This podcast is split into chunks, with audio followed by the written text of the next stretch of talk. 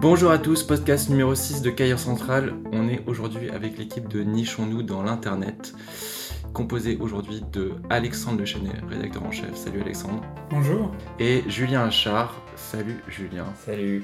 Euh, Julien qui est euh, directeur de la publication du magazine et aussi euh, associé membre fondateur de Cahiers Central. Donc on est ravi de t'accueillir aujourd'hui, Julien. Double casquette. Double casquette. Euh, on parle aujourd'hui de, du coup du magazine Nichons-nous dans l'internet qui sera distribué dans l'abonnement du mois de septembre. Euh, bah, pour faire simple, Nichons-nous dans l'internet, c'est quoi? C'est qui? Alors Nichons-nous dans l'internet, c'est quatre personnes en ce moment. Euh, donc il y a moi et Julien, et il y a aussi Enora et Gwendoline qui sont pas là aujourd'hui, mais qui s'occupent de toute la partie graphique du magazine. Et euh, donc euh, de chercher les artistes qui font les illustrations, de trouver des projets artistiques, de faire toute la mise en page, le maquettage. Et c'est la même équipe depuis le début? C'est la même équipe. Gwendoline nous a rejoint euh, il y a quelques numéros déjà. Mais c'est vrai qu'on est une petite équipe de quatre personnes et on n'a pas beaucoup bougé pour l'instant depuis le début.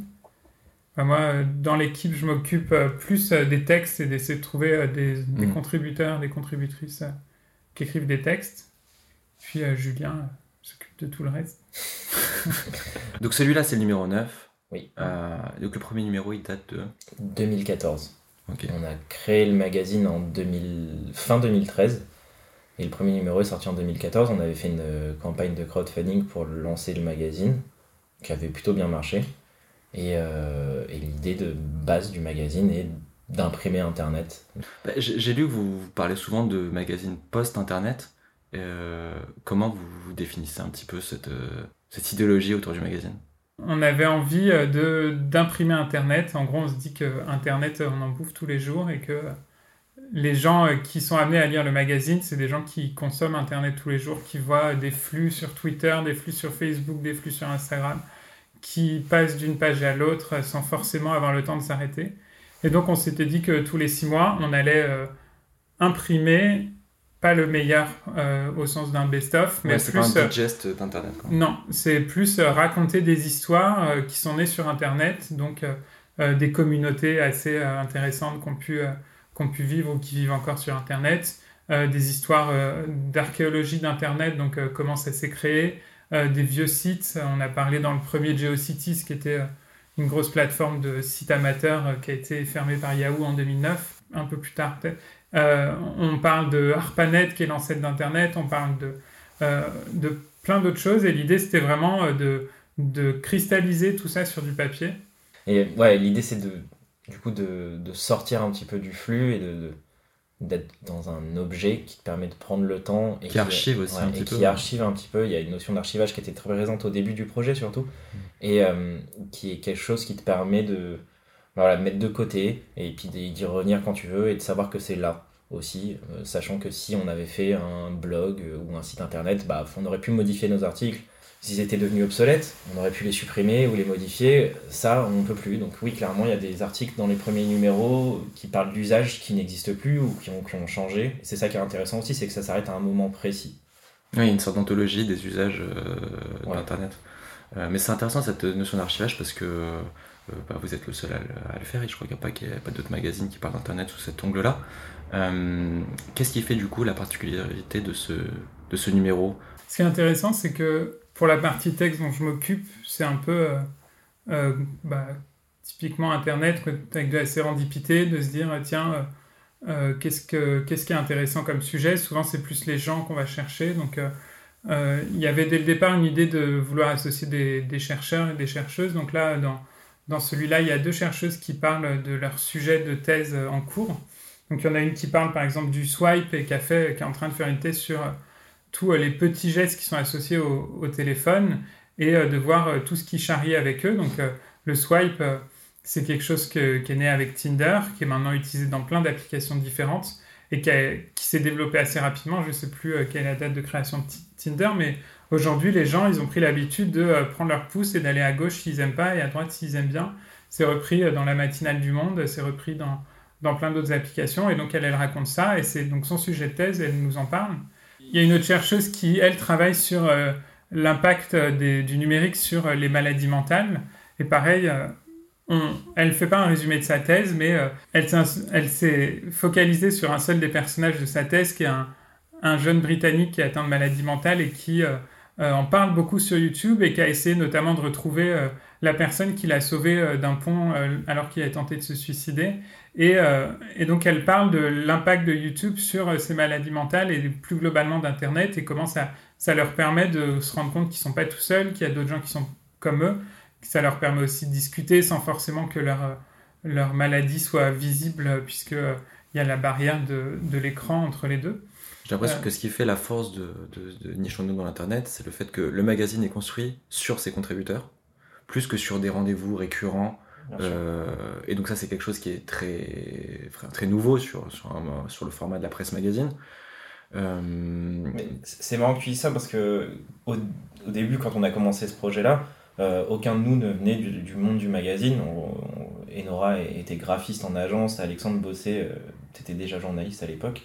Et moi, je bossais en agence aussi. Et, euh, et donc, forme de naïveté. ouais, et on, avait vraiment une culture plus très web, ce qui d'où cet intérêt pour le sujet, mais, mais pas un savoir-faire venant de la presse écrite et de la presse magazine. Et donc, peut-être par un manque de légitimité, on s'est dit qu'il fallait créer ces rendez-vous et qu'il fallait essayer d'avoir un, un rubricage, même s'il était léger, mais de, voilà, de créer des rendez-vous. Et on, s'était mis ces règles-là au début et elles ont vite sauté en fait. Je crois que tous les formats euh, un peu spécifiques qu'on a fait ont disparu au fur et à mesure des numéros et dans le prochain, on en enlève un de plus encore. Et c'est vrai que ce qui est intéressant, c'est que donc il n'y a pas de thème par numéro. On ne donne pas de thème aux gens, on leur demande d'écrire à peu près sur ce qu'ils veulent. Euh, on choisit les contributeurs en fonction de ce qu'ils vont pouvoir dire. Donc euh, là, dans le dernier numéro, il n'y a pas forcément un thème précis, mais moi je vois des résonances et entre le texte sur le swipe que a fait une chercheuse et un autre texte sur la pollution dans la Silicon Valley. Et c'est une historienne que j'ai trouvée en cherchant spécifiquement ce genre de profil sur des, sites américains. qui nous raconte comment les ouvriers ont commencé à lutter contre la pollution dans la Silicon Valley dans les années 70 et euh, donc c'était une pollution physique de quand ils construisaient les circuits imprimés, ça créait de la pollution, il y avait des émanations toxiques et ce genre de choses. Et du coup, euh, il y a eu une lutte des ouvriers pour ça. Elle le lie avec la manière dont aujourd'hui euh, des gens luttent contre la pollution sur les réseaux sociaux et ce sont des modérateurs qui se tapent tous les trucs immondes qui peuvent être produits. Voilà, exactement. Et, et en fait, ça revient sur l'idée du, du digital labor et comment euh, euh, aujourd'hui toutes ces entreprises euh, utilisent une main-d'œuvre de très peu payée, que ce soit nous qui le faisons bénévolement en signalant tous les contenus sur Twitter qui, sont, qui ne correspondent pas aux règles. Elle note par exemple que les premiers à avoir fait de la modération de contenu, ça a été les groupes de femmes noires qui voulaient lutter contre des contenus racistes et où du coup elles le faisaient bénévolement puisqu'elles signalaient tous ces trucs-là. Et, euh, et donc, euh, c'est des, des, thématiques qui reviennent d'un article à l'autre et puis aussi tout au long de nos, de nos numéros, mais sans forcément qu'il y ait euh, un rubricage précis. Et un autre de nos thèmes de prédilection, c'est l'art numérique. Donc, il y a à la fois des projets d'artistes qu'on republie tels que et qui sont sélectionnés et choisis par nos directrices artistiques. Et il y a aussi euh, un travail avec euh, toute la scène de l'art numérique où on va les interviewer, on va essayer de comprendre. Et c'est des gens qui, euh, par leur pratique de l'art, essayent aussi de comprendre comment les nouvelles technologies fonctionnent. Non, mais ce qui est marrant, ce, que je, ce, que je, trouve assez fort, c'est que vous parlez d'Internet, donc de culture digitale, donc c'est quelque chose qui est inscrit dans, dans, un certain progrès.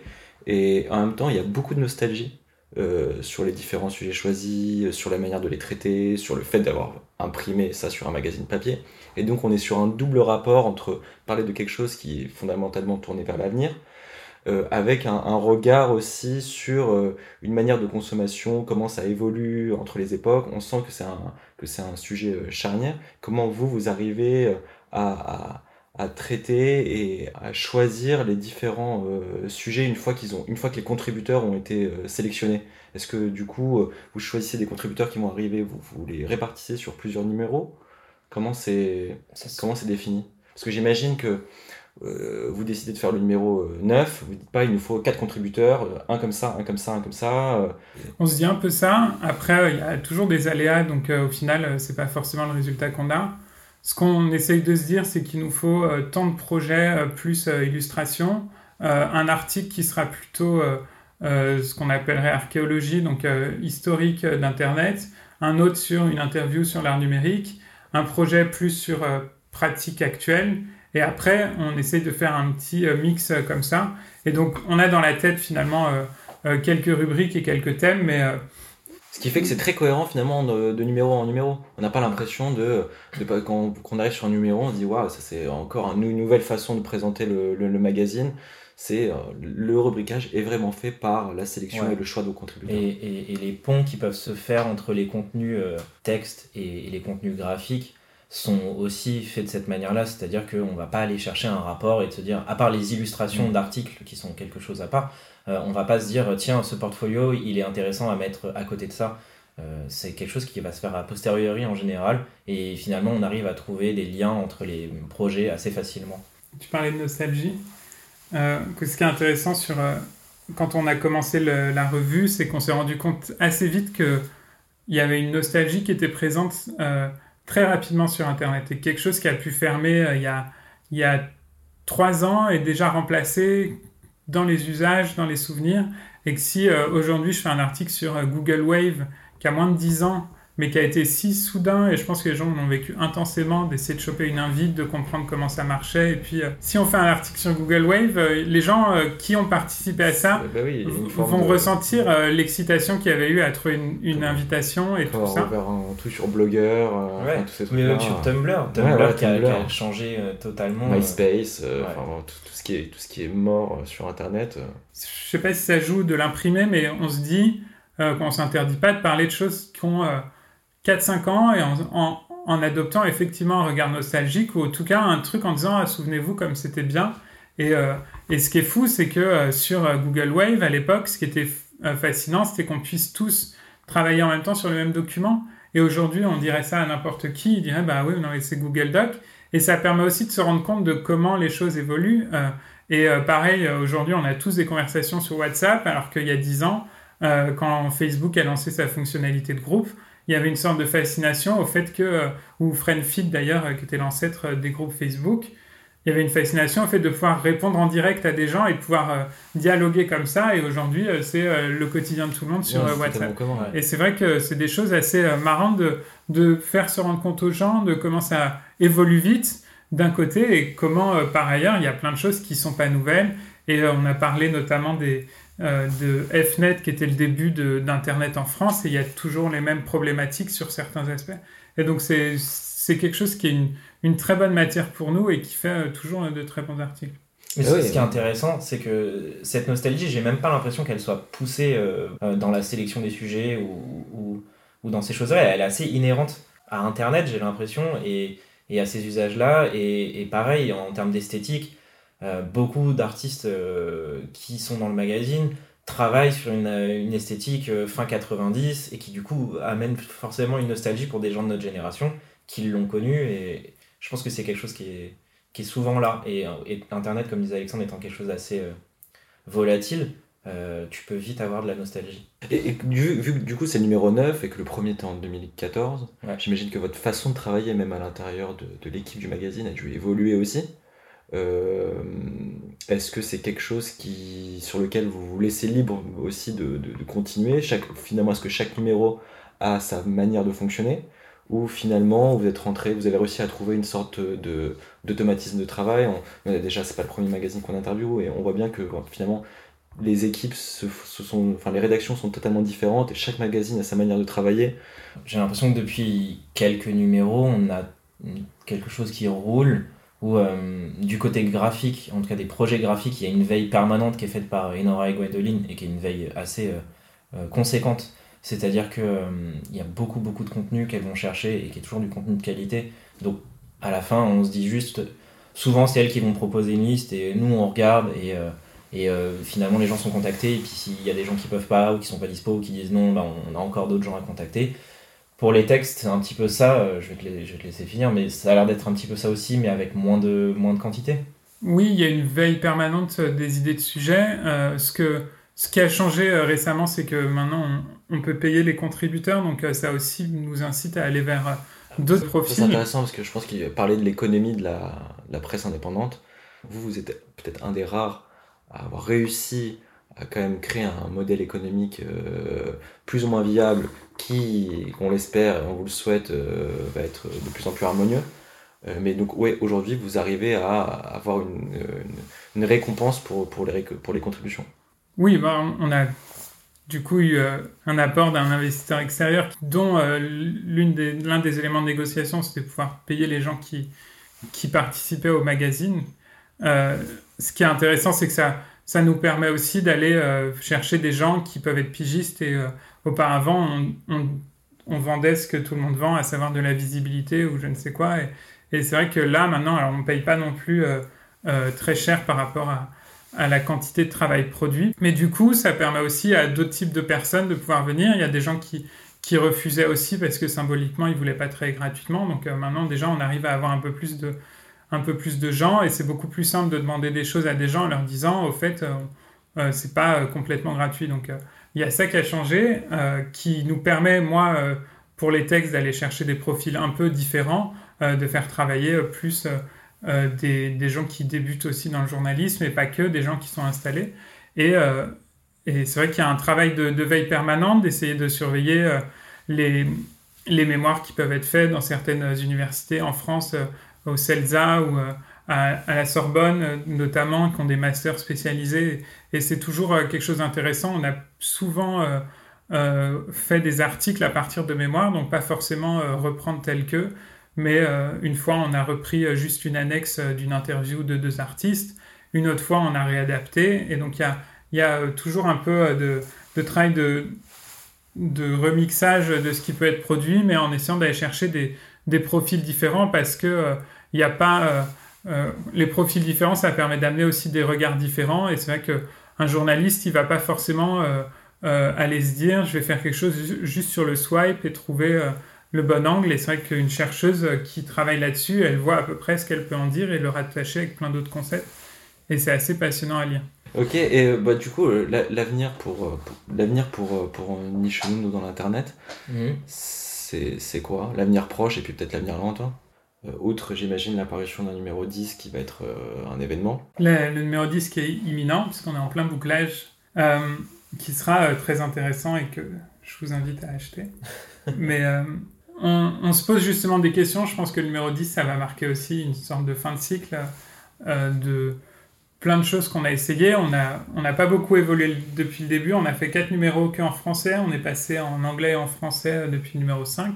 Et euh, on, on, a essayé aussi des projets de, de soirées diapo, comme on les appelle, donc euh, un peu euh, des, des, PowerPoint. On en a fait un sur les fanfictions. Moi, j'avais raconté une guerre d'édition sur, sur Star Trek sur Wikipédia. Il y avait, il y a tout, il y a, on a déjà essayé toutes sortes de choses et je pense que qu'on n'est pas trop sûr de notre avenir dans le sens où il y a plein de choses à, remettre en ordre et on va voir ce qu'on peut en faire. Mais on, je pense que nous, on aime bien faire Nichons-nous dans l'Internet. Euh, des gens aiment bien nous lire, des gens aiment bien euh, l'objet qu'ils trouvent euh, beau et, et que du coup, il y a sûrement plein de choses à en tirer et à continuer.